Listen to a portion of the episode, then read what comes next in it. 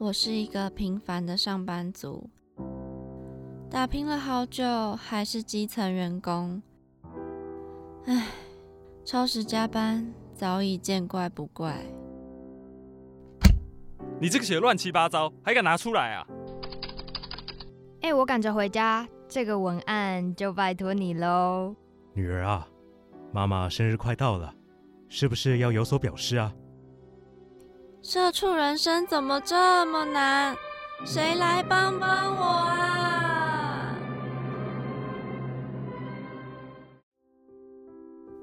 今天是二零二一年一月二十九号，星期五，主题是小资啪啪走。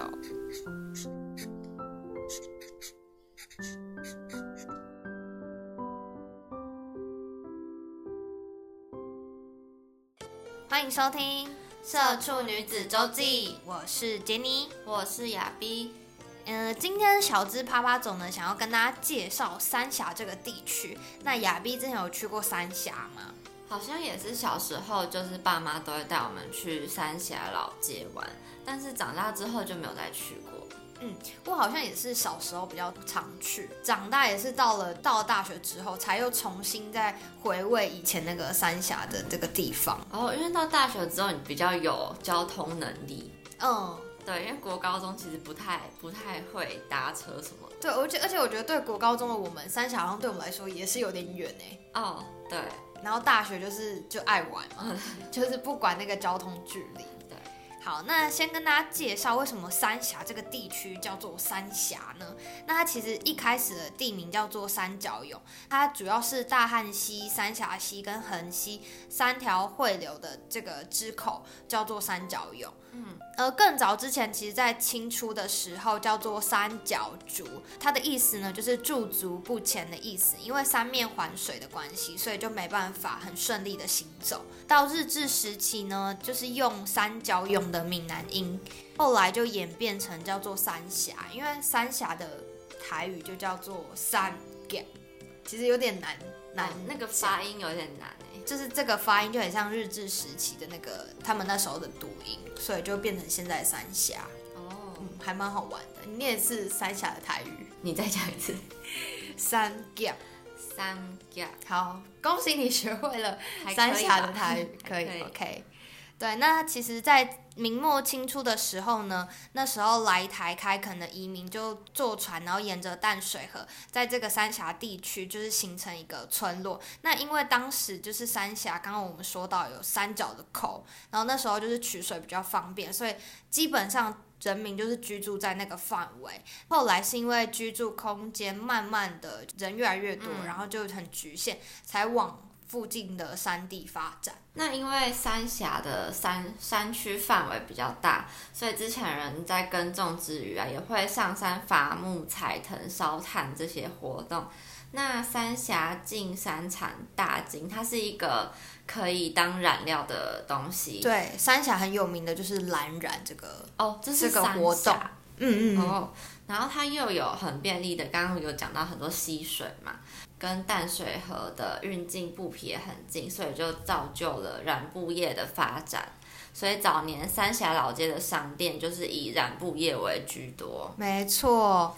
那后来呢？外国人又发现三峡地区的这个山地呢，很适合种茶，于是人们呢就开始种茶，然后制作樟脑跟采集煤矿。所以在当时呢，染布啊、茶叶、樟脑就是呃算是三峡比较著名的物产。哦，那感觉很繁荣哎，就当时对啊，而且又盛产很多东西耶。对，就感觉可以自给自足，就在那边生活。没错。那它光复过后呢？随着轻便的轨道拆除，交通跟车站逐步转移，所以三峡的传统聚落商业地位就开始渐渐的下滑了。对，应该是说，就是在日治时期，三峡都算是蛮繁荣的一个。可是到后期，就你刚刚讲到，它那个轨道拆除，所以其实很多店铺就慢慢的开始迁离，然后就变很沉寂。然后是到一九九八年，三峡老街就列为算是应该要予以保存的这种建筑物。于是呢，政府就开始有补助，然后就交由专业的团队进行老街的重整工作，变成我们现在看到的三峡老街。哦，原来是这样，嗯，它有点类还好有，保存下来。对啊，就有点类似大道城，就是之前也是慢慢没落，然后后来政府又就是变聪明了，然后花钱来重新整修。嗯，我觉得台湾还是需要保有这些地方。对对对对。对，那三峡到现在其实保留了不少的老地名，所以我觉得去那边观光的话，你可以了解到先人可能垦拓时期的那时候的历史痕迹，然后也可以更认识三峡的这些发展。其实我自己觉得三峡老街跟我不知道大家有没有去过，跟大溪老街其实有一点像。你有去过大溪老街吗？大溪老街有，但好像也是，哎，前几年有去过。嗯，有吧？我们一起去的哦。对，我们一起去大我现溪老街。在在想，我那时候去了没？我好像是第二天、第一天还是第二天才到。有，你有去？哦，我有去。好，对，就是它那个风格啊，还有呃老街保存的这个概念，其实跟大溪老街是蛮像的。哦，那我我大概知道了。你大概有回味起三峡老街长怎样有？有有对，那基本上其实到三峡是还蛮方便的，像我之前是搭那个中和线，就是橘线，嗯到景安站下车，然后再转搭台北客运九零八，然后就可以直接很方便的到三峡老街。我记得好像半个小时左右就到嘞、欸。那不远呢。对啊，那其他的方式其实也还蛮方便的。其他也可以搭板南线到西门站下车，然后转搭台北客运七零二到三峡文化路站下车，还有板南线到新浦站下车，转搭台北客运蓝十九九一零，首都客运八零二到三峡，其实蛮多车都有到，嗯嗯，就是其实不一定要开车，因为有时候开车很麻烦，还要停找车，位然后又塞车什么的。可是如果搭客运的话，就是真的只要花三十分钟，你就可以去那边就来个一日游。嗯，现在客运很方便，都直接 B U 卡就好，对啊也不用再买票什么的。是，那我们现在就来介绍一下，就是三峡比较著名的一些景点好了。好，那第一个是三峡老街，它是全国一百七十二条老街中最长而且保存最完整的历史街区，它的全长有两百六十公尺。对比一个操场拉直还要长，对你这个比喻很有趣哦。我刚刚就在想两百六十公尺到底多长，突然想到，哇，跑一圈操场那么累，所以它两百六十应该很很长。嗯，很长。对，那它就是以染布业为主轴，从古代到现今都是以蓝染业为主。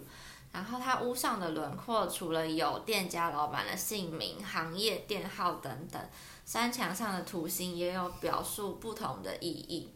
它用不同的装饰说各自每个店家的故事。如果仔细观察的话，还可以看到洋楼风格的元素啊，一些图像。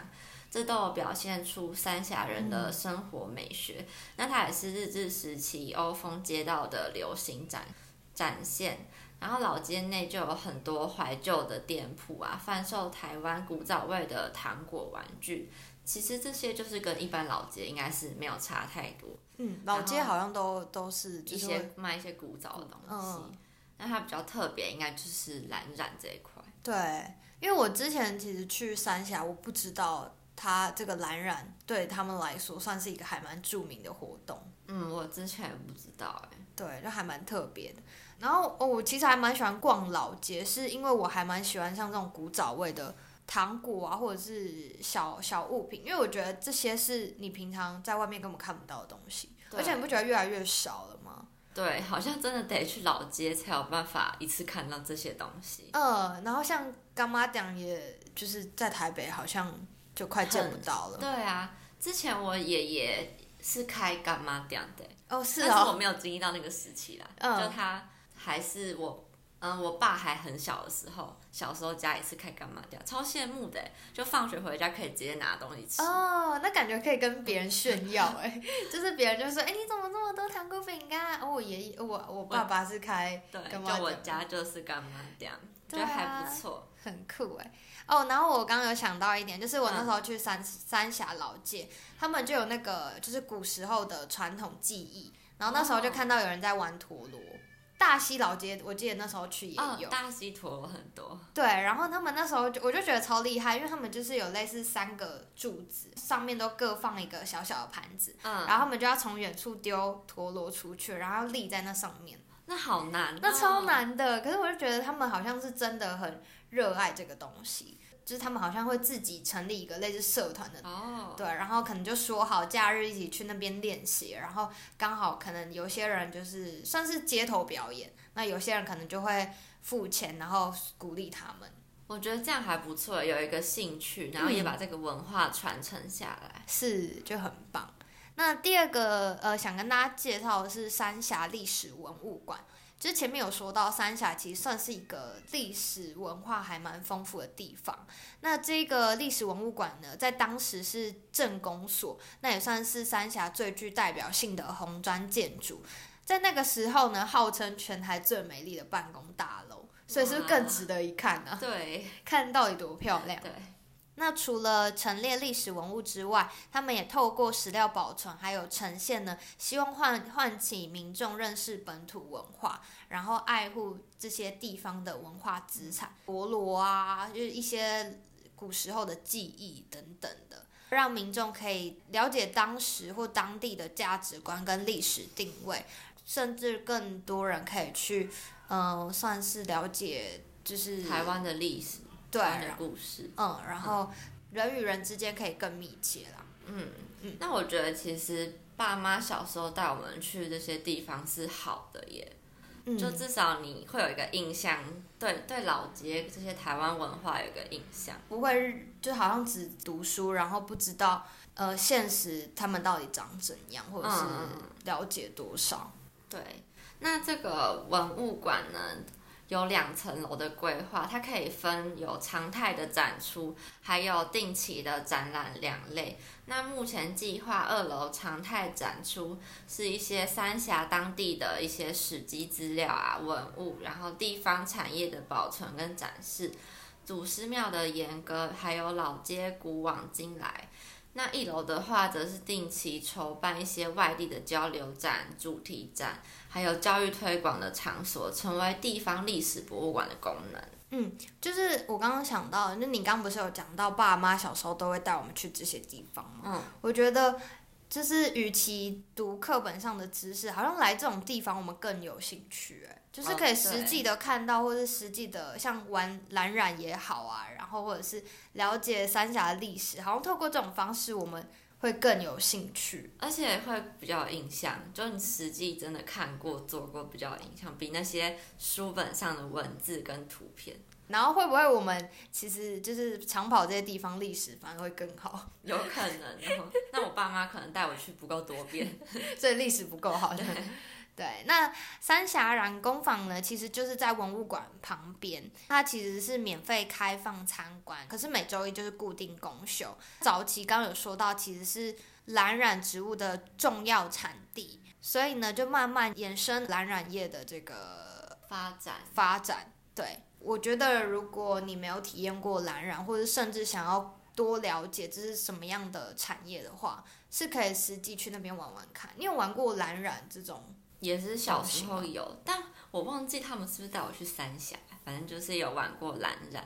嗯，我觉得还蛮酷的。那时候好像是做袋子、帆布袋哦之类的，对，就它是绑绑橡皮筋还是什么，就绑在对对对对对嗯嗯。然后再放到那个蓝染的料颜颜料，嗯，对，然后拿起来之后把橡皮筋全部都拆开，然后打开，它就有，形状，我觉得很酷哎，我也觉得超酷，有一种万花筒的感觉。嗯嗯，因为我也是小时候好像是国小校外教学，哦，然后老师是带我们去新竹还苗栗吧，嗯就是跟这个蓝染不太一样。然后我那时候是用黄色的染料，嗯，然后这个就是蓝色的嘛，嗯。然后也是让我们自己绑。然后我那时候看到它那个完成品，我就觉得就很兴奋，就嗯没想到说可以做出就是属于自己的东西，然后可以实际的去玩这个，我觉得还还蛮特别的。对，我觉得想到这个的很厉害，嗯嗯，就橡皮筋绑一绑，就有图案了，对。不会画画也没关系。没错，所以蓝染这个东西是还蛮酷的啦。接下来这个三峡祖师庙应该也算是三峡蛮著名的景点，它到现在仍然香火鼎盛，然后供奉的主神就是清水祖师。祖祖师，然后是福建安溪的守护神。祖师也其实生平事迹有很多说法，主要最为人熟知的就是他是福建省人，那生前就是受他们乡民的爱戴，所以死后呢就建奉这个祖师庙来供奉他。他算是民族英雄吧，所以三峡祖师庙就是守护三峡人民的健康和安全的概念。这个祖师庙其实还蛮久的，你有去过吗？还是你只有去老街？我有去过，但我没有进去拜拜。好像庙的附近都会有老街，哦还是说老街里面会有庙？就感觉会是在一附起的附近的。对，就有的庙旁边就是不是一个广场，然后庙，然后周围可能就是老街或是一些古早的店家。感觉就是守护的概念了。嗯嗯，接下来呢，想要跟大家介绍的是三峡老街的美食。那讲到三峡，大家第一个一定会想到的就是金牛角嘛，所以金牛角这个部分呢，我就不再多说。其实有买过金牛角的人，应该也都知道，三峡金牛角是发源地嘛，那它的口味也是非常的多元。那我记得我之前去买的时候，就有买了像是咖啡啊、红豆啊、巧克力啊、奶酥啊等等。那现在还有做出很多创新的口味，记得价格呢其实也都不贵，就大概二十多块钱左右。这也是我每次去三峡都一定会买的东西。除了三峡金牛角之外呢，其实还有很多呃小店呢，也算是蛮著名的美食。第一个要介绍的，可能三峡在地人都知道，而且也非常推荐的，就是东道饮食店。那它其实算是一个小吃店，它没有呃华丽的装潢，主要卖的呢就是排骨饭。不要小看，就是它一碗这样排骨饭，其实它里面的配菜也是蛮丰富，像是有青菜啊、卤蛋、笋干等等的，非常的营养。那最著名的当然就是它上面那一块大排骨。它有特别的卤制，所以呢非常的入味。就是我划过这么多呃，就是网站啊或是文章，大家第一名会推荐的就是这个东道排骨饭。第二个要跟大家介绍的美食呢，就是古博手工米苔木。它其实跟前面讲的那个东道排骨店一样，它算是一家小店，它没有特别华丽的装潢，还有精致的摆盘，但是能在当地生存这么久呢，其实就主要是靠实在这两个字。呃，很多在地人推荐这一家呢，是因为它的米苔木就是做的非常的完美。因为如果你是平常有在吃米苔木的人，应该就知道，其实米苔木的口感是非常的重要的。太软、太 Q、太烂，其实吃起来那个感觉就不对。但是古柏米苔木呢，软硬适中，也不会到很 Q，就是可能加了什么化学的成分也都没有。它的黑白切也非常的多，非常的好吃，然后也是处理的很干净，没有骚味。当然，还有一个最著名的是鱼松卤肉饭。因为卤肉饭其实平常好像很少会加鱼松，那这家比较特别的呢是卤肉饭已经很香了，然后它还撒上鱼松，这是算是他们店里蛮著名的一道美食。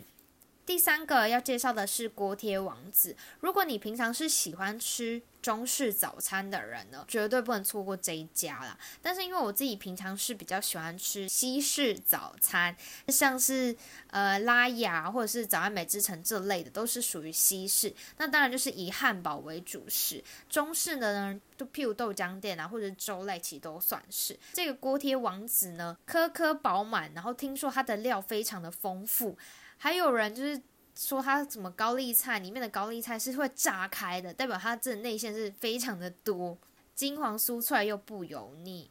对，如果你是喜欢吃中式早餐的呢，就不要错过了这家锅贴王子。第四家呢是盐马号三峡老虎面，不知道大家有没有吃过老虎面？因为我之前是吃类似什么杨家大馄饨那一种的料理，那我之前吃到的就觉得老虎老虎面、老虎酱是非常的辣，对，所以我基本上不太会去吃。如果你自己是非常喜欢吃辣的朋友们呢，其实就蛮推荐这一家，就是这一家老虎面。它其实有分很多的辣度，那基本上其实一般人应该小辣就很够了，除非你是真的很很会吃辣，然后很想挑战自己的极限呢，就可以就是吃大辣这样子。那它里面有老虎面啊，就是加了他们独门特调的老虎酱，那还有那个老虎饺饺子加他们的特殊的酱料。那听说它萝卜汤也很厉害。就二十五元的价格就可以喝喝到浓郁鸡骨、猪骨、蔬果、萝卜熬出来的这个汤，二十五块其实真的还蛮便宜的。因为其实现在在台北随便一碗汤蛋花汤就要三十块起跳，然后这个萝卜汤它用这么多完美的食材去熬煮，然后只要二十五块，这是一定要点的。接下来呢是海爷四号干面，诶，不知道有没有住在永和的朋友呢？就是听到这个这一家店很熟悉，因为它其实现在从三峡那边红到在永和也开了一家分店。那它主要的招牌呢就是四号干面，里面呢就是有红油皮蛋麻酱的组合，然后跟这个干面混合一起，非常的香。然后听说就是非常的浓郁，我觉得还蛮厉害的，就是可以想到。把红油跟皮蛋还有麻酱做一个结合，因为基本上皮蛋这个东西呢，其实是非常两极的。就是像我自己是很喜欢吃皮蛋，不喜欢吃皮蛋的朋友们就是非常的讨厌，因为我觉得皮蛋可能就是有一个特殊的口感，然后一个特殊的味道，切开之后就会有一点软烂的感觉嘛。我自己是还蛮喜欢的，但有人就会觉得很恶心。四号干面，它就是把皮蛋弄烂，然后搭配红油跟麻酱，我觉得这样子可能会比较没有皮蛋的味道。我身边有一些不喜欢皮蛋的朋友们，吃了这一家面是爱上它的，就是还还蛮厉害的。那它其实现在在永和也开了一家分店嘛，就如果你觉得三峡太远的话呢，你可以在永和享用到这道美食。那接下来要介绍的是八条寿司。如果在三峡呢，讲到日本料理，听说第一名的首选一定是八条寿司。那它的摆盘很精致，装潢很大方，重点是它除了好吃之外呢，它的价格非常的便宜。所以呢，基本上你只要到那边，客人永远都是络绎不绝。像是以它的综合握寿司来说，六罐是两百四十元，等于是说平均一个只要四十元。那就等于是跟像真鲜呢，或者是藏寿司等等的四十元的这个价钱，其实是非常的平价，就跟很多的呃日式料理店来说，其实是差异蛮大的。它虽然价格很便宜，但是用料也非常的实在，可以吃得到产地直送的生鱼片。那在地人还有推荐的呢，是限量的炸牛蒡，还有鲑鱼炒饭呐、鳗鱼饭等等的。在八条寿司里面呢，也都算是蛮著名的商品。那总而言之呢，如果你是喜欢吃日式料理呢，这一家可以参考看看。刚讲到的都是比较偏主食还有咸食的部分，接下来要跟大家 推荐的是山泉水豆花。吃完咸食呢，一定要来点甜点解腻嘛。它的山泉水制作的豆花呢，很绵密，那也多了一种自然的甜。可能因为是用了山泉水吧，所以就是跟一般平常吃到的豆花就是不太一样。然后重点是它价格也是非常的便宜。三峡其实有很多平民的小小吃，像我刚刚介绍的，他们价格都很便宜，然后用料又都很实在，真的跟台北比起来，就是差异还蛮大的。然后它一碗三十块呢，就可以选到两种料。很多人推荐的呢是花生这这样料，因为听说软到用舌头就能化开。如果是爱花生的朋友呢，绝对会双手比赞啦。